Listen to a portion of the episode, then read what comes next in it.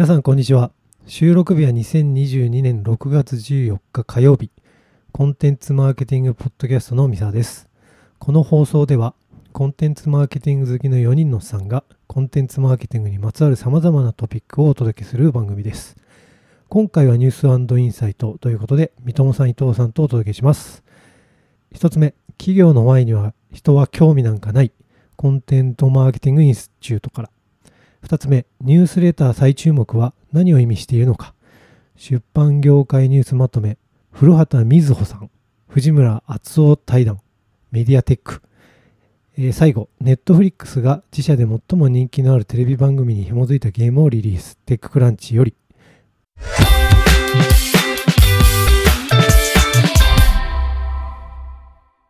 一つ目のトピックは、企業の Y に人は興味なんかないコンテントマーケティングインスチュートです。じゃあ、三友さん、こちらはどんな内容でしょうか？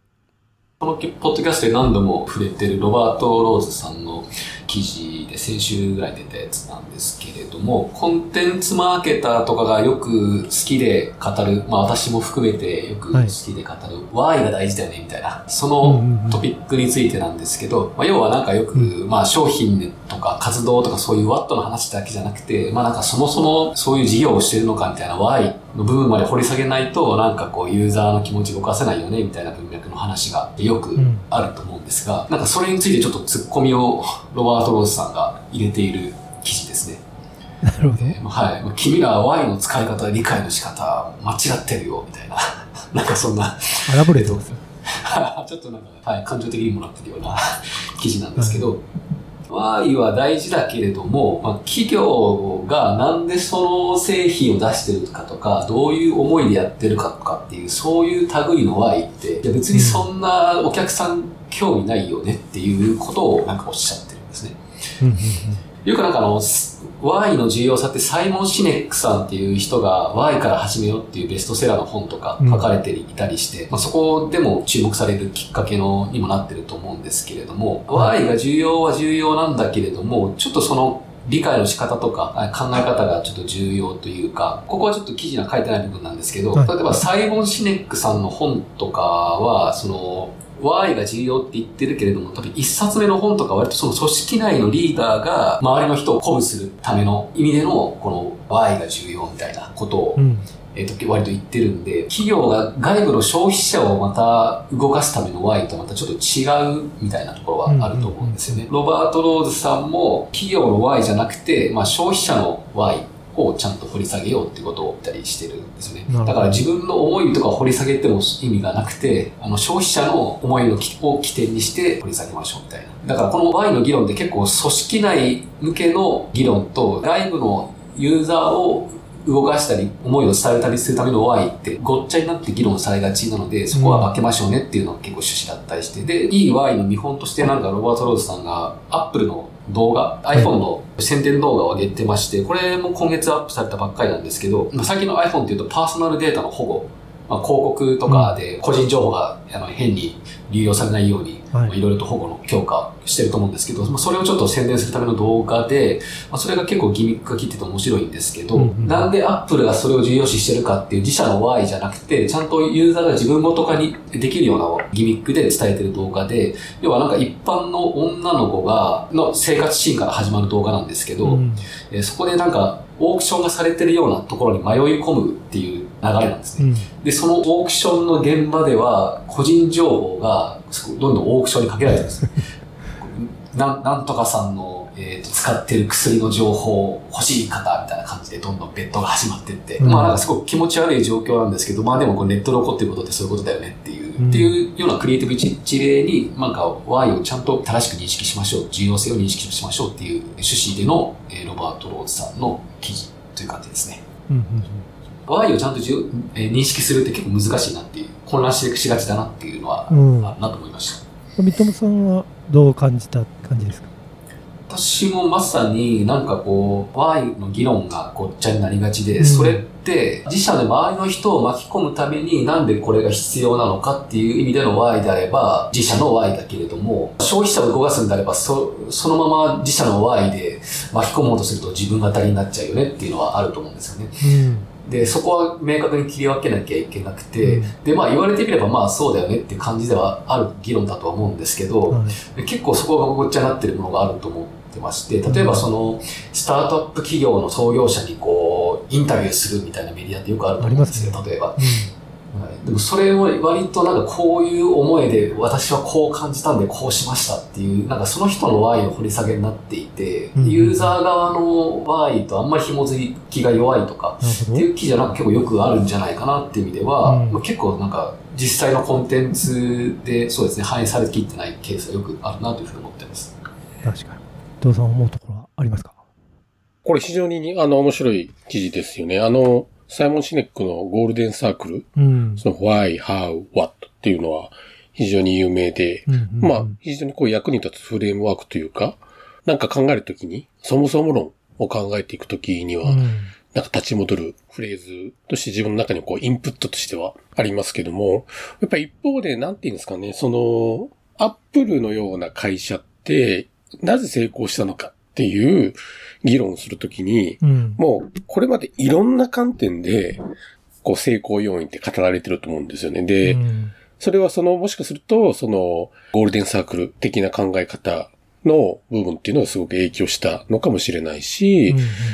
あるいはなんかそういううまいターゲットを、あ例えばそういうクリエイターとかそういう人たちの指示とかですね、あるいはなんかそういうプロダクトアウト的な発想なのかとか、まあ、そういうような、いろんな観点があまりにありすぎて、なんか本質的に本当にその会社が成功したのそれなのかっていうのは、なんだろう、断言しづらいというか、一つのこう、大事なコンセプトとしては、とても有用ではあるんだけれども、うんうんうんまあ自分たちがやってるビジネスっていうか世の中の全てのビジネスがアップルみたいになれるわけではないので、アップルみたいなこうスーパーブランドになるわけではないと思うんですよね。うんなので、もっとこう地に足をつけてことが考えることっていうことはすごく一方で大事なのかなっていうのを、まあこれをちょっとうん読んでて改めて思った感じですかね。ロバート・ルーズ言ってることはある意味こう、もっともなことというか、自分たちのコアな部分と、あと要するにこの世の中のお客さんの求めているものっていうところの接点っていうんですかね。あの、うんさっきの三友さんの話でいくと、まあ一人企業側の方の思いだけではなくて、それがあの消費者側とちゃんと結びつくことが大事っていうようなところの観点でやっぱりそのホワイっていうのは見つめていく必要があるよねと。うんうんあの、さっき三友さんが紹介してくれたこのプライバシーのオプションのアップルの CM のこのギミック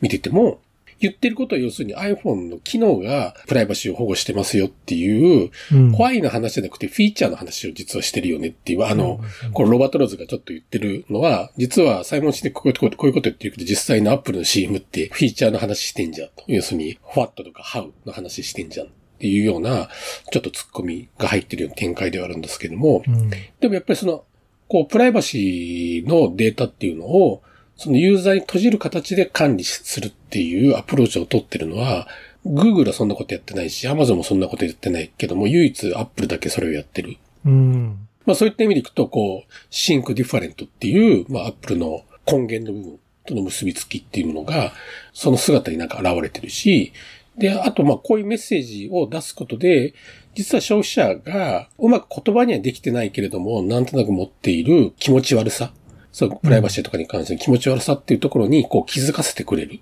なので、あの、顕在的に思ってるってことではなくて、こう、発信することで気づかされて、いや、そそう思ってたんだよねっていうところで、多分、企業側の方の Y と消費者側の方の Y がこう結びつくみたいなところをうまく組み上げているのがこの CM なのかなとも思いますし、まあそういった意味で全てが言語化されてるわけではないし、そこをやっぱ汲み取る、こう、いわゆるなんか横文字的に言うとインサイトというか、うんそこの抽出っていうのがやっぱすごく大事なんだなっていうのは、この記事読んでて改めて思ったって感じですかね。ありがとうございます。確かに私もこのホワイの使い方、まあもしかしたら、ちょっと間違ってたっていうのは、ちょっとこの記事を読んで、まああと、三友さんの話を聞いて、ちょっと思ったなっていうのが、まあ率直な感想なのと、あとまあアップルのこの動画私も見ましたけど、もしかしたら、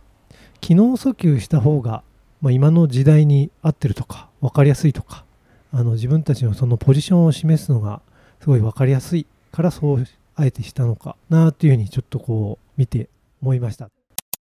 2つ目のトピックはニュースレター再注目は何を意味しているのか。出版業界ニュースまとめ、古畑瑞穂、え藤村敦夫対談、メディアテック。こちら伊藤さん、どんな内容でしょうか？メディアテックという、あの、スマートニュースさんの方が展開されてる温度メディアで、あの、非常に、あの、メディア関連の内容のものに関して、すごく面白い話っていうのを、あの、いろいろ発信してくれている温度メディアと言いましょうか。そういったところになりますけども、このニュースレター再注目は何を意味しているのかって、このタイトルでも、この思わずピックしてしまいたくなったというか、っていうものです。まあ、内容的にはこの古畑さんという方と、このメディアテックの方を鑑賞してらっしゃる、あの、藤村敦夫さんの対談という形になっていて、で、いわゆるお互いのニュースレター、あるいはそのツイッターでこう毎日発信するっていう、その、こう、ルーチンをずっとやり続けているのは、まあ、なんですか、どういうモチベーションでとか、うんまあそういった背景の話もありながらも、いろいろまあ、あの、お二人語ってくれているので、まあそれ自身もすごく面白い内容なんですけども、うんうんニュースレターが、やっぱりその再注目されているのはなんでだろうっていうような文脈の話の部分ですかね。はいこ。の記事の中では、一つこう、ウェブの体験が劣化してきているからではないかってこれ藤村さんの仮説うん。があったりとか、古畑さんはいわゆるインターネット上に、まあ、情報が無尽蔵にある、まあ、今状態になっているけども、うん。まあ、その中から、こう、いわゆる玉石混交の中から、いい情報を見つけ出すっていうところに対しての、まあ、何を信用するかっていうようなところに対しての、やっぱり疲れみたいなものっていうのが、こう、ニュースレター回帰みたいなところに、まあ、戻ってきてるんじゃないかっていうような、まあ、そういう、まあ、議論っていうのがなされていた、えーものになります。うんうんニュースレターっていうところの話でいくと、まあ、この CNP ののポッドキャストであったりとか、あの、おのののカンファレンスで話してとかしたりとか、自分がカンファレンスで聞いたりとかしているセッションの中でいくと、非常に重要なチャンネル、特にコンテンツマーケティングという文脈の中においても、やっぱり E メールマーケティングってすごく重要だよねっていうのは、やっぱりずっとある。ただ、日本だとそうでもなかったうん。っていうのが、やっぱりここ数年ですねっていうのが、ここ、どうなんですか ?1、2年ぐらいじゃないですか？その、欧米の方の、いいわゆるニュースレター熱というか、非常にこう、全然市場として縮小せずに非常に重要なチャンネルとして活用されているという、はい。まあ側面があると。まあこれはまあ話し始めるといろんな側面があるので、これだけでなんかいろいろ話ができそうだなと思うんですけども、うんとにかく言えることは、やっぱり、あの、インターネットが商用化してから、現在までの中で、ずっと使われ続けてきているチャンネルであると。うん。死んでない。今も、まあメインのコミュニケーションチャンネルだし、まあ多くのケースにおいて、いう、あの、サービスを使うときの、えー認証で使われるのは、まあ E メールアドレスであったりとかするし、まあそういった意味でいくと、やっぱり、ここは非常に手堅いところなんだろうなと。うん。日本の場合、やっぱりメルマガ、いわゆる EC のいろんなサービスとかの、やっぱりメルマガというものが非常にメールサービスのイメージを悪くしてしまった。まあちょっと言い切ってしまうと悪くしてしまったっていうところすごく、あの、あるとは思ってはいるんですけども、うんやっぱりそこをこう改めて、あの、冷静に見つめ直した場合に、いろんなこう外部環境の変化とかそういうところを含めても、やっぱり非常に重要だよねっていうふうに、やっぱりみんな思い始めてる部分はあるのかなと。で、それはまあこれからもそこがより顕在化していくっていうような状況なんだろうなと思うんですよね。うんこのニュースレターの中の流れの中でなんか自分自身もちょっと思ったところ、倉田さんがおっしゃってることとか、藤村さんがおっしゃってることっていうのは、はい。まあ、私もなんか agree というか、そうだよなっていうふうに思う部分ありつつ、なんか自分なりになんか思ってるところっていうところでいくと、やっぱりなんていうんですかね、例えば、ソーシャルメディア上の振る舞いと、ブログのコンテンツなんかとかもそうですけども、やっぱりソーシャルメディア上とかも、最近は本当になんてだろう。僕が年取ってきたからかもしれないですけど、うん。なんだろう、ちょっと名言ボットみたいな人がなんか増えてきちゃったり、ソーシャルメディア上とかで、まあ、自分のプレゼンスを上げるための、うんうんいろんな方法論とか、そまあ、戦術みたいなものが、まあ、比較的こう、汎用化してきて、で、それに乗っかって発言をしている人とかってなんか僕のこう、個人的な印象かもしれないですけど、すごく増えてきて、なんか名言ボットなんかすげえ増えちゃって、なるほど。僕は結構なんか疲れてるというか、まあチャンネルとしては、あの、ソーシャルメディア大事だと思いますし、まあ僕自身はなんかゆるゆるやりたい派なんで、個人のアカウントは。うんなので、ゆるっとやってますけども、なんか結構タイムライン見てて疲れることもうん。ちょっと多くなってきたなっていうのはある。うん。で、おそらくなんかそういう人ってなんか少なくはないの気気もしてますし、インターネットのユーザーのボリュームゾーンって、ボリュームゾーンっていうか、比較的こう、初期の段階からこう使い始めてる人たちの、こう結構多くって、まあ僕らの世代とかだったりするかなとも思うので、なんか多くの人なんかそう思ってる部分もあるんじゃないかなとも思ったりとかしてます。で、そういう中でいくと、やっぱり自分がこう話を聞きたいというふうに思っているニュースレターっていうのを、まあ選んで読めるっていうか、そこの部分に関しては落ち着けるというか、素直に情報をこう、まあ消費できるというか、うんうん。なんかそういうような感覚があって、僕自身も個人的には、例えばスマートフォンからツイッターのアプリをもう消してたりとか、Facebook 消してたりとかっていうようなことをしてますけども、なんか少し落ち着きたいというか、落ち着いて情報を咀嚼したいような気持ちになってる部分もあって、まあそういうマインドセットもなんか一方であるのかなと。あのビジネスのチャンネルとしてのポテンシャルの話は別に、人々のマインドセットとしてもなんかそういう部分っていうのはあるのかなと。なるほど。ある一定の層にあるんじゃないかなというふうに思ったりもしてますと。うんうんうんなんかそんな感じですかね。ありがとうございます。そういうことでちょっとご紹介してみまはいす。。三友さんどうですか？まあ、まさになんかこのツイッターの自己啓発ツイートとかにちょっと疲れて、メルマガを一方で開くとちょっとホッとするっていう感覚が僕もあるんで、なんかそ、うんそその感覚、今そ3分の2ですそまあ、わ3かる分の2わっていう人多分少なくないんじゃないかなとは思ってるんですけど、で、なんかツイッターのなんかあの、僕、今仕事が医療系なんで医療系のリストとかも作ってるんですけど、うん。まあ、そっちって割と、あの、割と本当につおとなしいつぶやきっていう感じなんで、まあ、やっぱりマーケ系ってどうしてももうリテラシーがある分ハックしようとする人がどうしても出てくるんで、まあ、そうなるとちょっと、ああいう風になっちゃうのかなっていうところはありますし、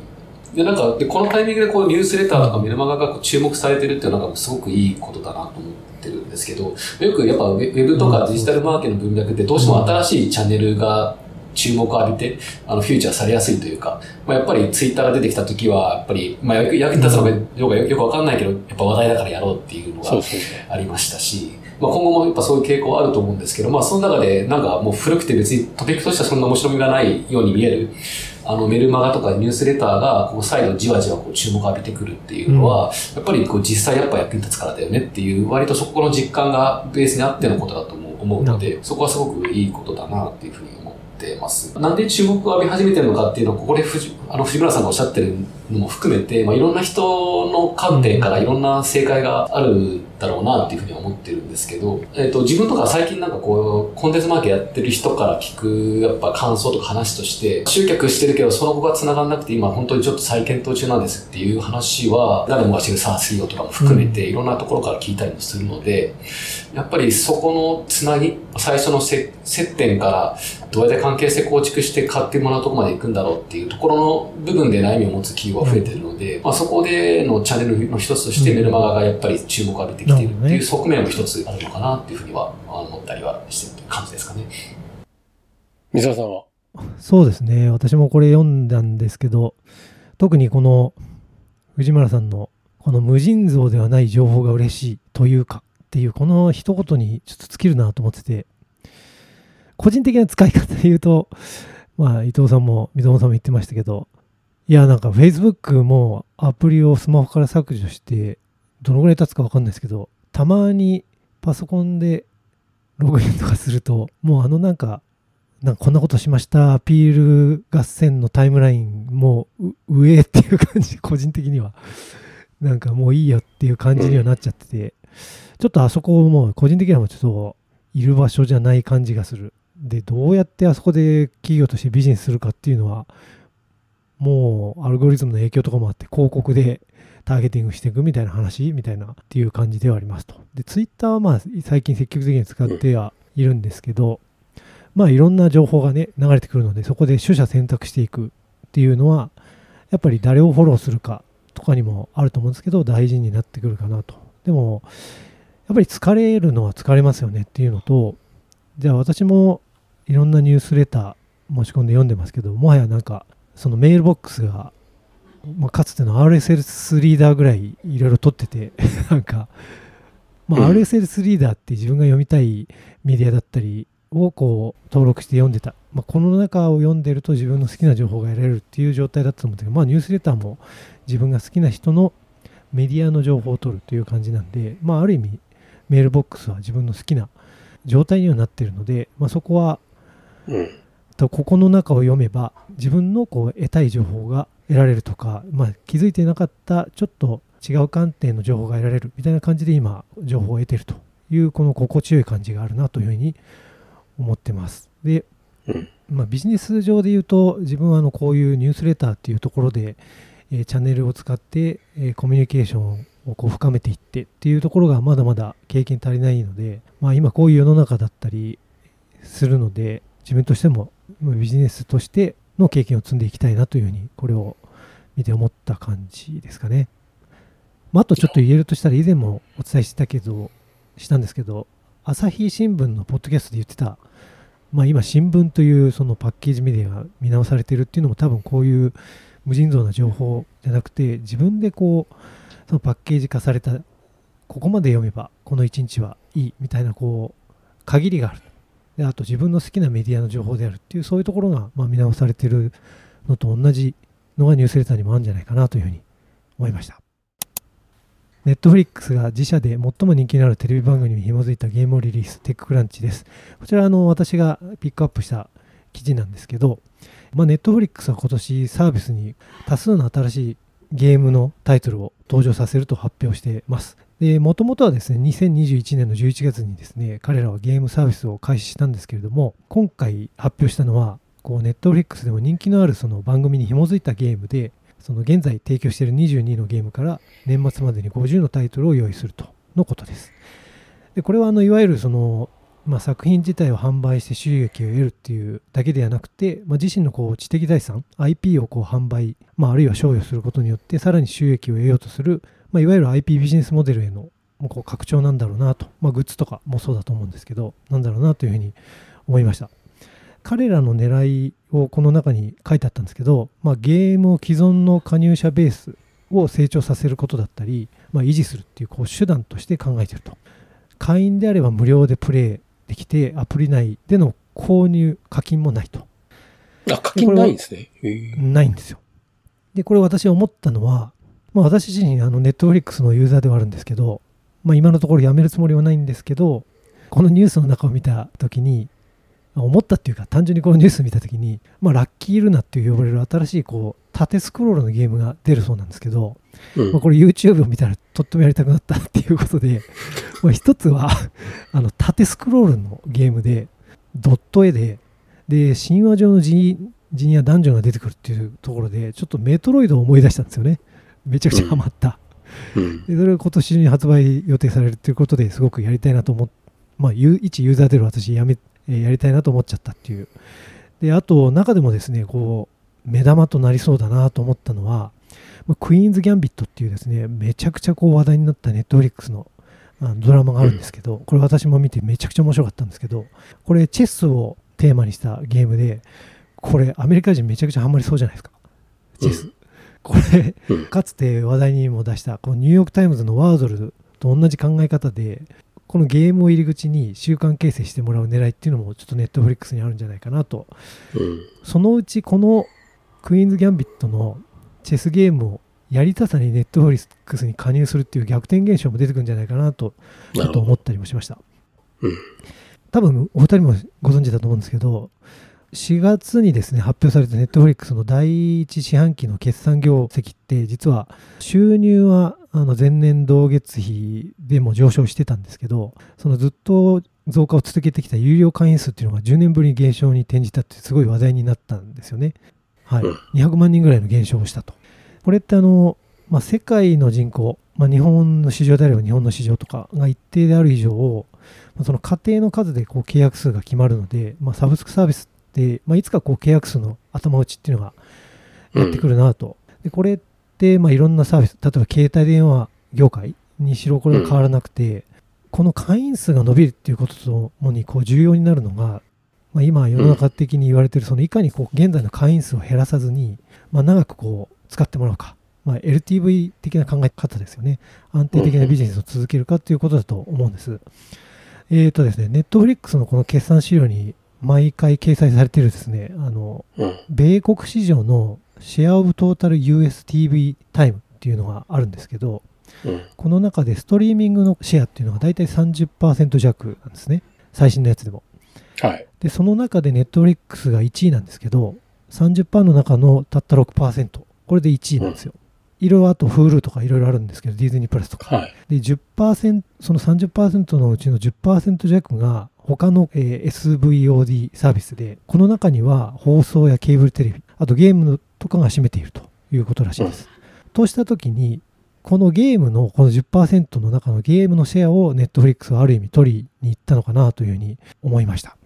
世の中の人の可処分時間っていうのは限られているし、このゲームのシェアを取りに行くっていうことは、開発コスト、顧客獲得や維持コストっていうのがある意味増加することだと思うんですよね。ゲームを開発していくっていうことなんで。うん。とすると利益率は下がっていく。なんですけど、減少っていう、まあ、ある意味目の前のそういった指標が下がっているっていうことも踏まえて、まあ、ゲームっていうツールを使ってゲーム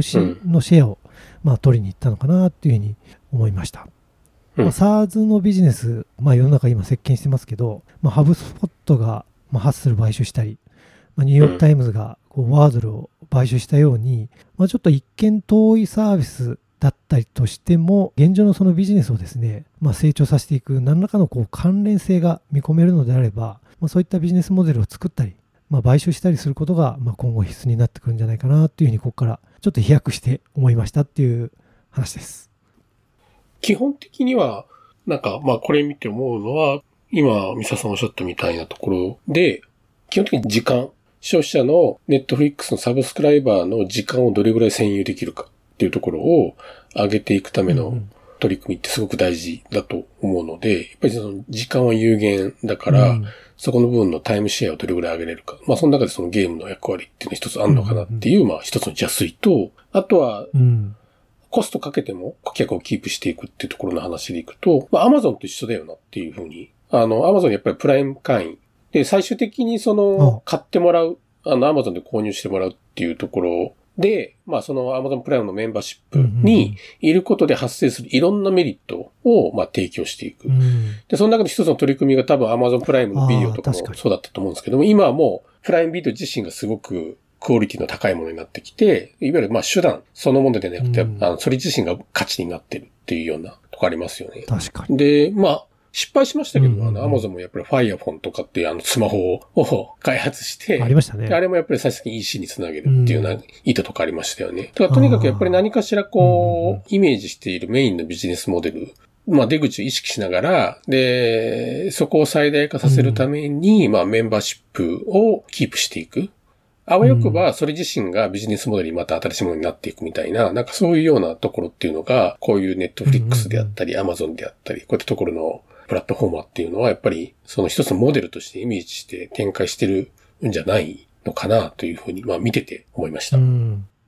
なるほど。三笘さんは？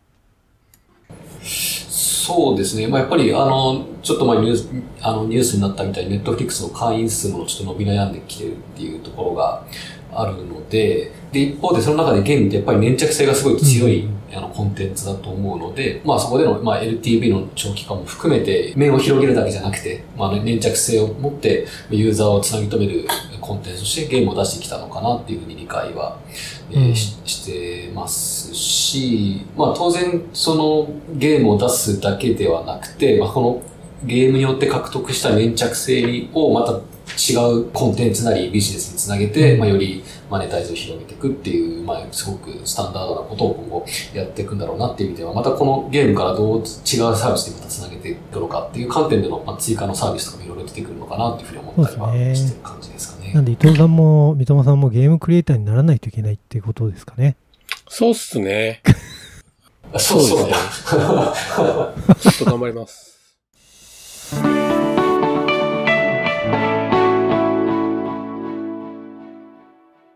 今回ご紹介した、ね。ちょっと今もう喋ってんだけど